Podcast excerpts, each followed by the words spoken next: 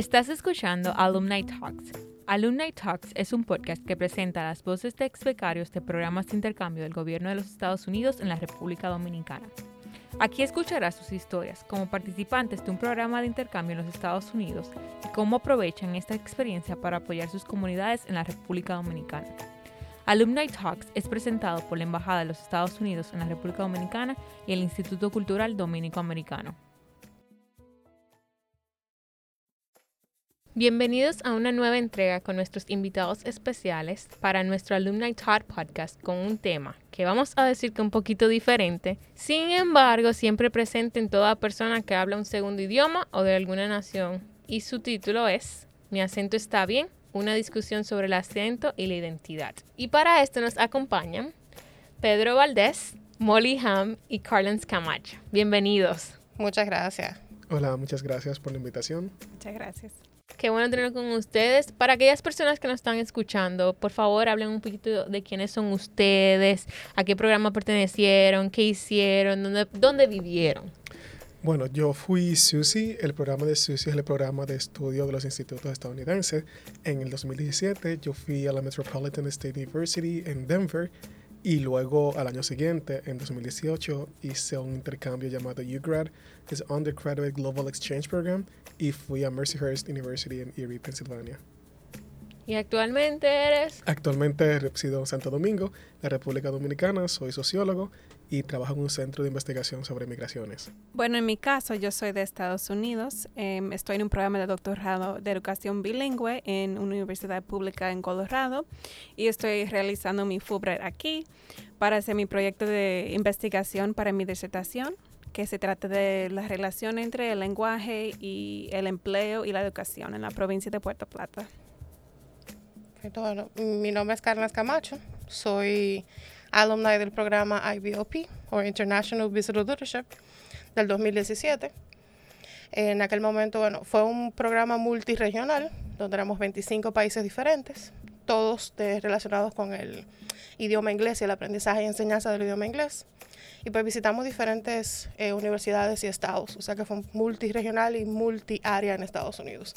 Obviamente nuestra base fue Georgetown University en, en Washington.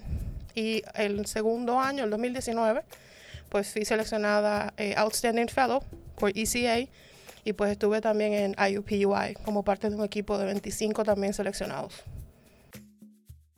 Felicidades a todos, porque realmente para lograr a que llegaran, llegáramos a, eso, a esas becas, o sea, demuestra que hay potencial. Para continuar hoy, eh, quisiera que por favor nos comentaran un poquito de a qué nos referimos con acento e identidad. O sea, ¿por qué ustedes entienden que es importante hablar sobre este tema? Eh, y, o sea, ¿por qué traemos esta conversación hoy?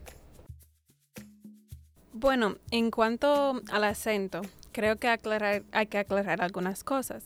El acento, cuando alguien piensa en el acento de alguien observa que alguien tenga un acento, normalmente están pensando en las variaciones fonológicas o los sonidos al hablar. Y es muy importante destacar que es el lenguaje oral, pero también se puede referir a las diferencias en el vocabulario, en la entonación y en otras formas en que nosotros variamos en nuestra forma de hablar. Bueno, yo creo que voy por de la misma mano que comentaba Molly, y es que tenemos que hacer la diferencia entre lo que confundimos muchas veces, que es pronunciación y acento. Mientras la pronunciación es la articulación y, el, producir físicamente un sonido, el acento viene siendo esa cadencia, ese sistema rítmico, ese pace. Eh, es más una secuencia fonológica que identifica el, sonido que produces, más que la misma pronunciación en sí.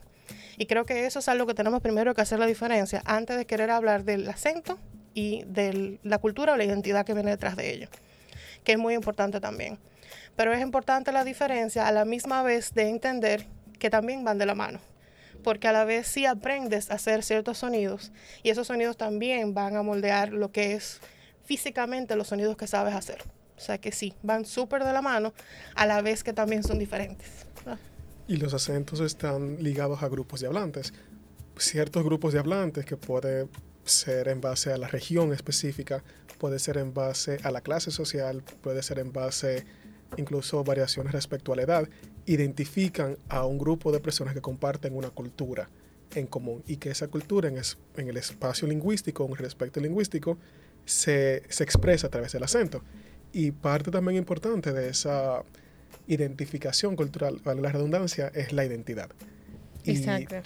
Hablando un poquito de eso, de la identidad y cómo, luego de que la definamos, si alguien también pudiera decir cómo la conectamos. Claro, la identidad, bueno, grosso modo, es un conjunto de características que nos permiten reconocer a una persona un grupo de personas o cualquier elemento o ente de la realidad.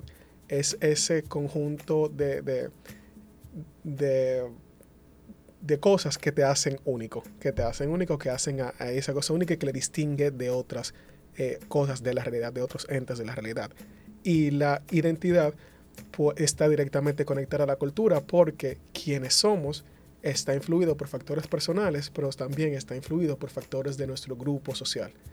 En, algunos de los, de los elementos que podemos utilizar para nosotros poder reconocer es precisamente la forma de hablar, como es también eh, la, cómo nos vemos físicamente, eh, cómo nos vestimos, qué comemos, cuáles son los valores a los cuales nos alineamos, cómo expresamos eh, nuestras manifestaciones artísticas, cómo entendemos el mundo. Para mí la identidad es algo dinámica eh, y se construye en relación con otras personas. Entonces muchas veces eh, mi identidad en un contexto va a variar en comparación a otro contexto. Cuando comparamos o pensamos en la identidad junto a nuestra quizás identidad lingüística, pues es a la hora de salir de nuestro entorno que quizás algunas cosas de nuestra forma de hablar se destaca más y usamos esas formas de media estratégica para construir nuestra identidad en ese contexto. Sí, yo creo que también agregando a lo que, a lo que ya se ha compartido, el acento es algo, si nos vamos de nuevo como a ese punto del acento de identidad, el acento es algo que se moldea según el sistema fonético al que te expones. Y eso va junto con el grupo al que te, te relacionas, ¿verdad? O sea, si tomas a una persona que acaba de nacer y te la llevas hacia Asia, ese sistema fonético es el que se va a montar aunque la persona físicamente no sea de ese, no se vea o que pertenece a esa área, ¿verdad? Pero también nos pasa a nosotros aquí. Tenemos muchos asiáticos que cuando lo oyes hablando es un dominicano como cualquiera, ¿verdad? O sea que sí, esa parte de la identidad y el acento van muy de la mano porque no necesariamente tu acento determina tu etnia.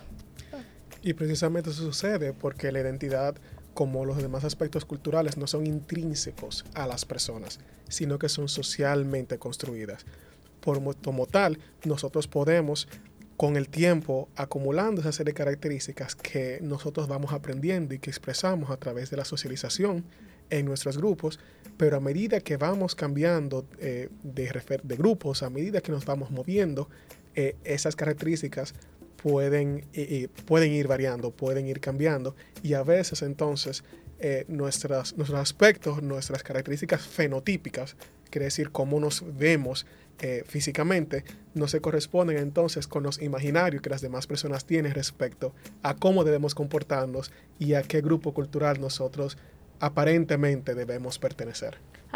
hablando un poquito de eso, sobre lo que las personas entienden, lo que asumimos y todo eso, nos atreveríamos a decir entonces, o algunas personas me imagino que han de pensar, si existe un mal o un buen acento, o una falsa identidad, acultarización, o sea, ¿qué entenderían ustedes y cómo lo explicarían para quienes nos escuchan?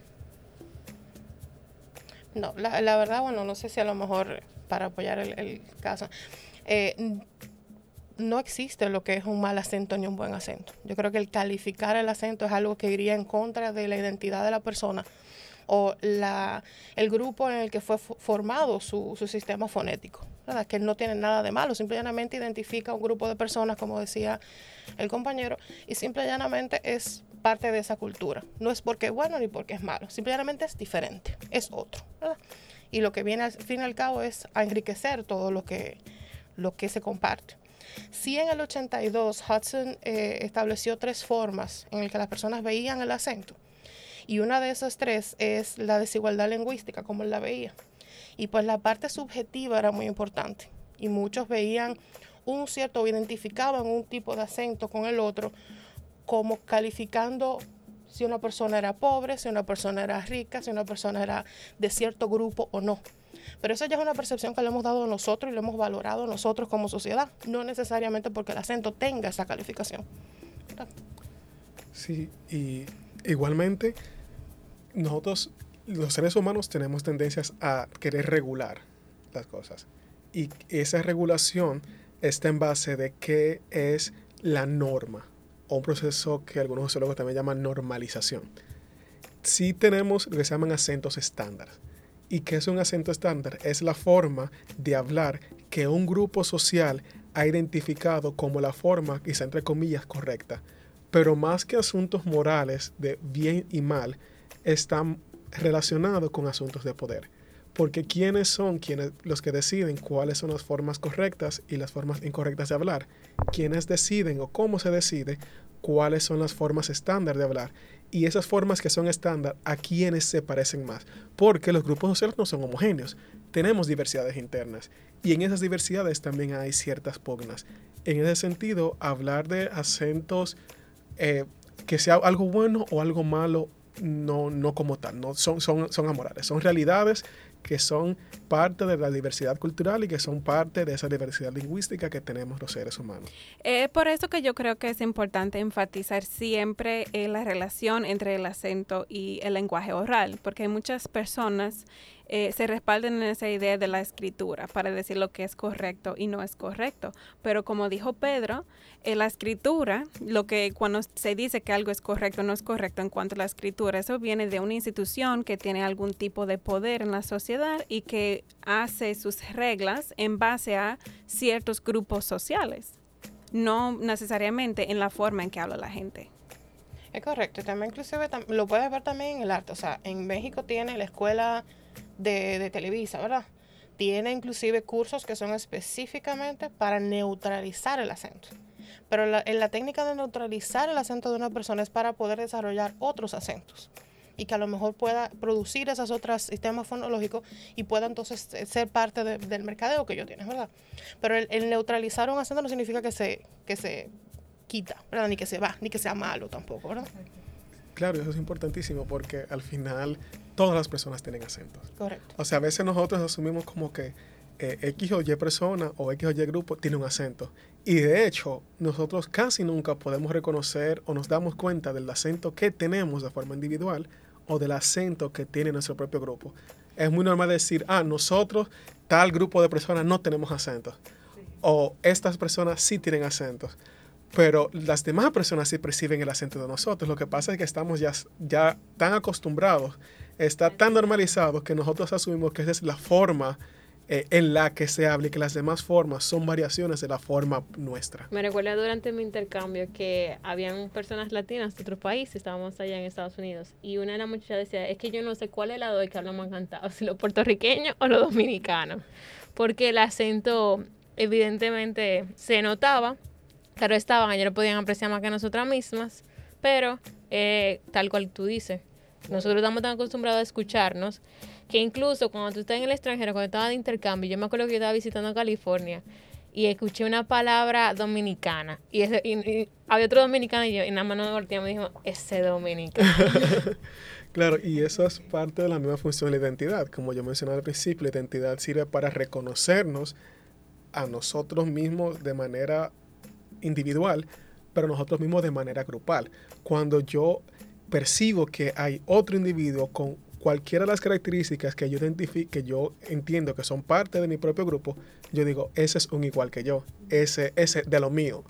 Por el contrario, si hay una de esas características que me parece diferente a las de mi propio grupo, yo lo puedo interpretar como un otro, como, un, como una persona diferente, como una persona de otro grupo social. Por eso también incluso muchas de las formas en que, los científicos, los antropólogos, las antropólogas o la antropología lingüística utiliza para identificar los grupos étnicos son las diferencias en el lenguaje. De hecho, hay, hay, muchísimas veces que un grupo étnico eh, se identifica a partir de la lengua que habla, aunque comparta otras características con otro grupo étnico, porque el lenguaje es sumamente importante para la conformación de la identidad y es el vehículo que permite la transmisión de la cultura. Y no solamente en la forma de hablar, como mencionaban también, eh, o sea, cómo pronunciamos, cómo entonamos, también en las palabras. O sea, las variaciones lexicales asociadas al lenguaje son sumamente eh, importantes para identificar eh, los acentos. Ciertamente, ¿no? y, y compartir algunas de las, de las vivencias. Yo también creo que, que volviendo de nuevo a las dos experiencias que tuve, bueno, una primero, antes de ni siquiera personal. Eh, cuando, bueno, obviamente como dominicanos al fin siempre hemos viajado a visitar a los primos a algún lado. Y pues los amigos de mis, de mis primas siempre nos decían a mí y a mi hermana, ¿por qué que ustedes hablan como un ebook? Porque nosotros sabíamos el inglés académico, la tenemos el inglés propio, pero no sabíamos cómo llegar a esa parte del acento y ese ritmo normal, regularizado, un, asunto informal y, nos decíamos que porque hablamos como ebook, ¿verdad que sí? Exacto, decíamos, pero ¿por qué ustedes suenan como un audiolibro? O sea, ¿por qué que suenan como tan... Y eso pasa, ¿verdad? Era un proceso de aprendizaje en el que ese era el inglés que tú conocías. Tú no lo habías allanado a ese mundo de todos los días, ¿verdad? Y lo otro fue cuando estábamos en...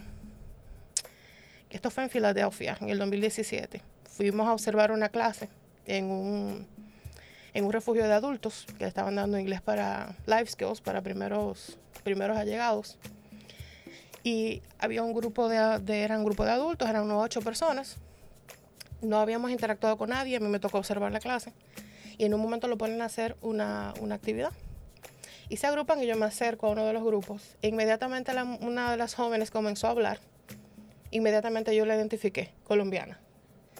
Hablando en inglés, no estaba hablando español por ningún lado, pero la cadencia, el ritmo, todavía ese acento colombiano se veía, inclusive eh, hablando en la parte de, o sea, hablando inglés, se le notaba ese acento eh, muy bonito que tiene, que tiene Colombia al hablar.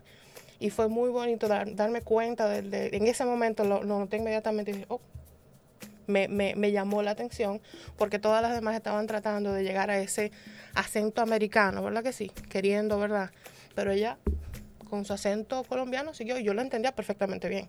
O sea que no tenía, no tiene por qué tu acento ser un problema para tu poderte comunicar, que también es otro punto maravilloso del, del acento y la identidad, ¿verdad? Bueno, justamente ahí es donde vengo. Hablando de eso de que muchas personas se sienten un poco afectadas eh, cuando entienden que no están pronunciando, no tienen ese acento, por ejemplo, como tú bien decías, de esa colombiana que no podía, entendía que no se estaba comunicando correctamente, simplemente porque aún cuando hablaba el idioma inglés, eh, marcaba su acento colombiano. Entonces, para esas personas que luchan con eso, con ese entendimiento de que no es que necesario, claro, hay que entender que hay pronunciaciones que pueden ser mejoradas y hay cosas que son simplemente naturales, por con lo que hemos hablado del tema del acento. Entonces, para esas personas que luchan con el tema del acento, con el tema de la identidad, de cómo se escuchan, de cómo las personas a veces hasta pueden bromear o hacer algún tipo de bullying, ¿qué consejo ustedes darían? ¿Cómo ustedes les animarían?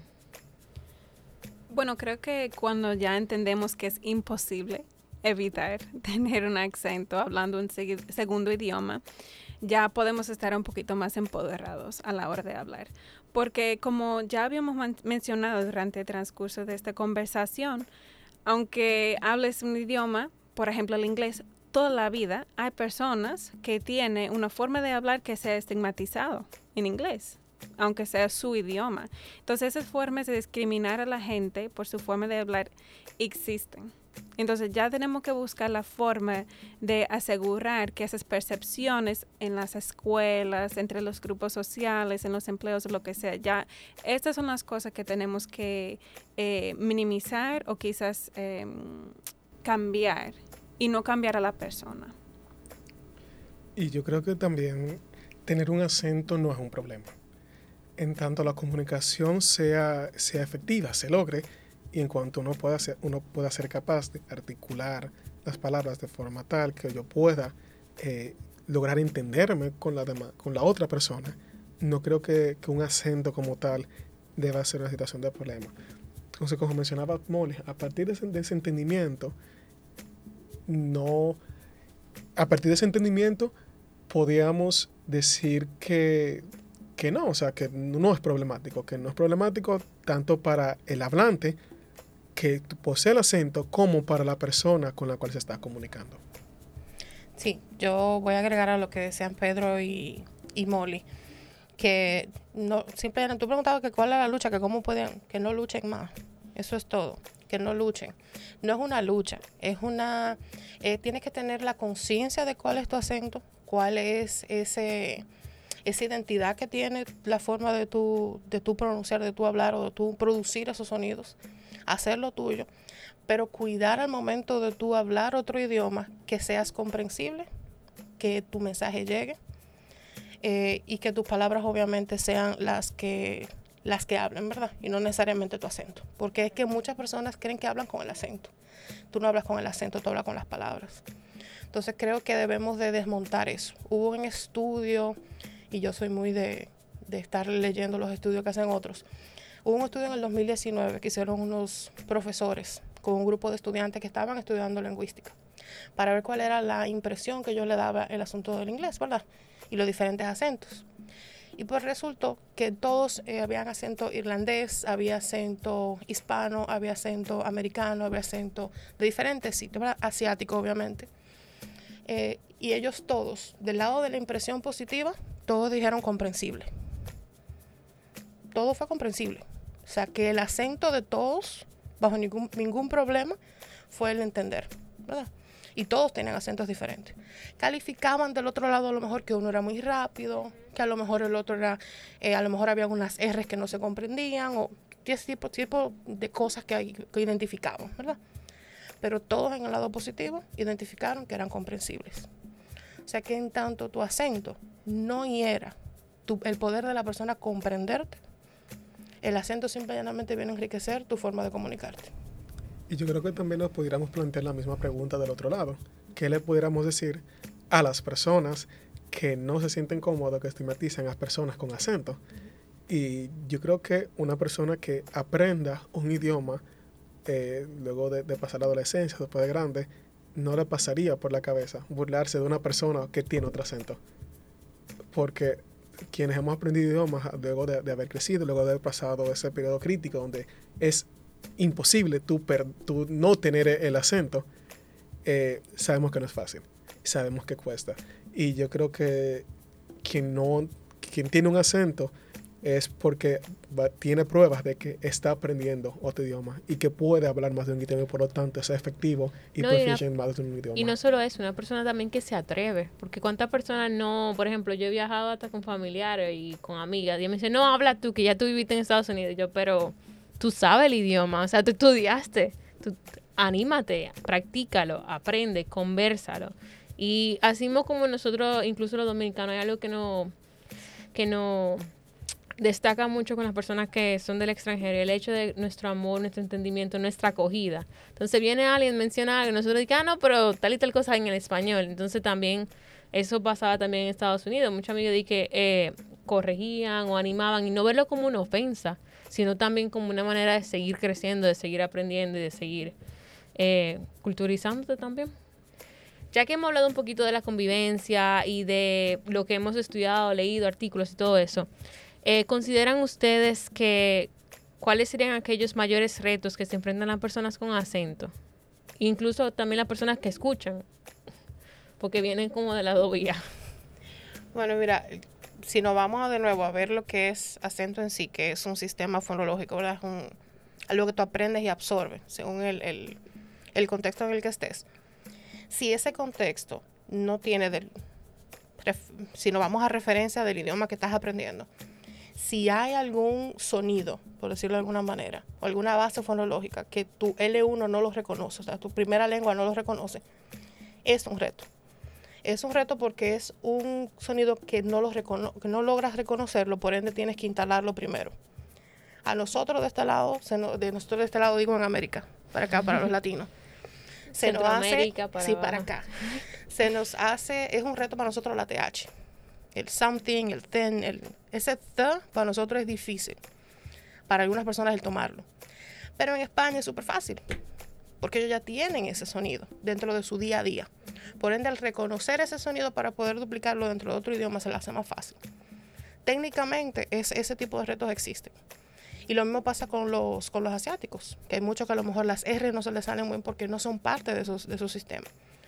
O sea que todo va a depender, yo creo que ese es el reto más grande, el tú saber identificar cuáles son fonológicamente esos puntos en los que diverge tu L1 de ese L2 que estás aprendiendo.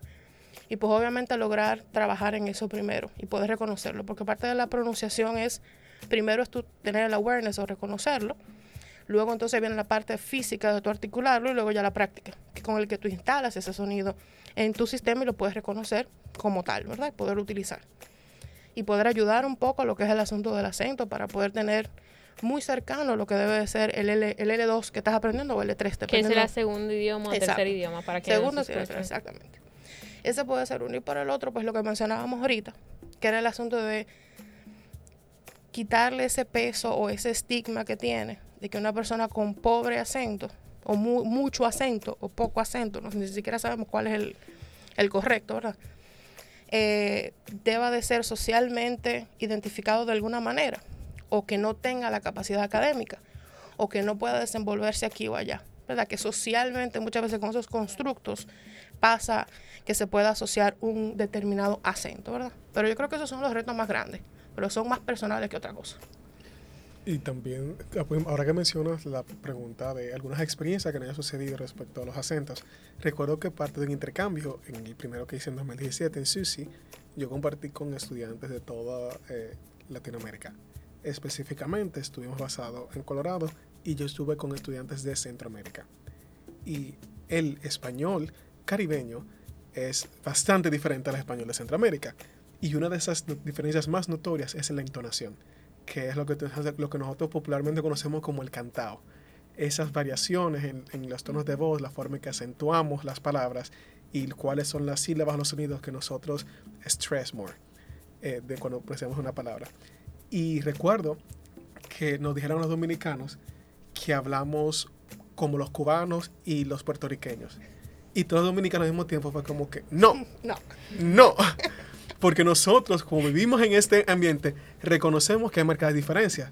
No obstante, ellos que vienen de un contexto diferente, ven ven muy, muy de forma muy parecida porque no están, no son capaces, eh, precisamente de la, de, la, de la, lejanía que tenemos, eh, de identificar esas diferencias.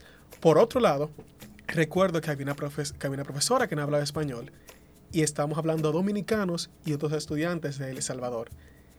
Y la profesora le pregunta a de Salvador qué ellos están diciendo. Y él dice, yo no sé, yo no entiendo. Y la profe dice, pero ustedes hablan español todos. ¿Qué pasa? Y él dice, yo no sé, ellos están hablando otra cosa. pero era que la diferencia eh, del acento era tan marcada, sobre todo porque estábamos hablando entre dos hablantes nativos del dominicano, el español dominicano, que tanto en la forma en pronunciar, en las entonaciones que hacíamos, pero la velocidad de la pronunciación, le hacía muy difícil a él escuchar y entender qué decíamos.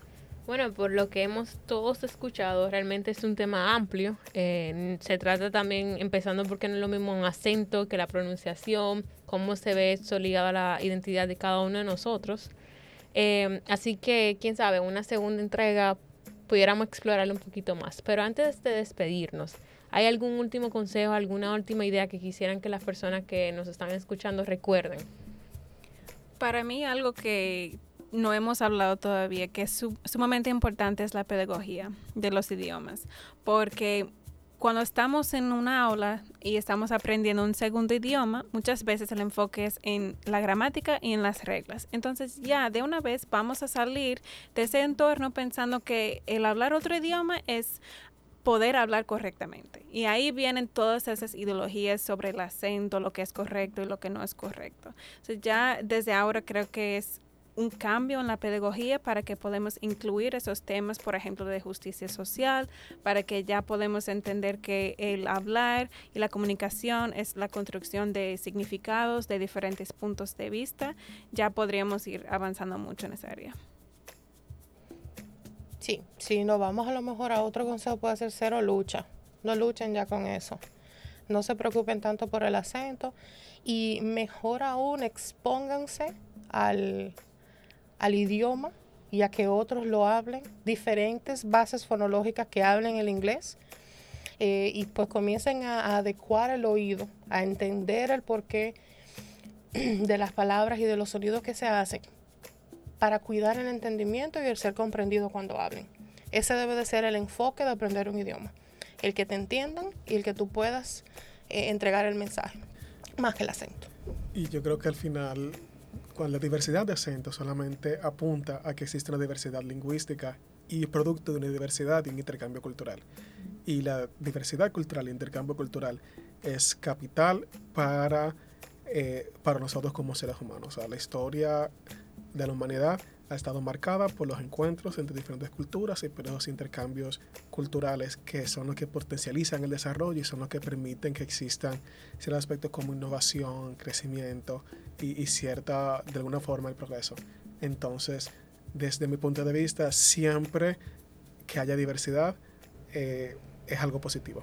Hay riqueza. Bellísimo. Yo creo que mejor le hice más daño.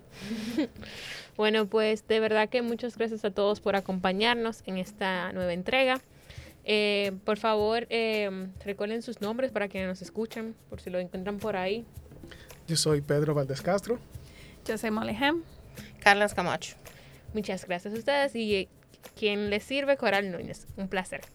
Bye bye. Bye. Puedes escuchar este y todos nuestros episodios en Spotify, Apple Podcasts, Google Podcasts y YouTube. Suscríbete en tu plataforma de podcast favorita y activa las notificaciones para que no te pierdas ningún episodio. El podcast Alumni Talks es presentado por la Embajada de los Estados Unidos en la República Dominicana y el Instituto Cultural Dominico-Americano.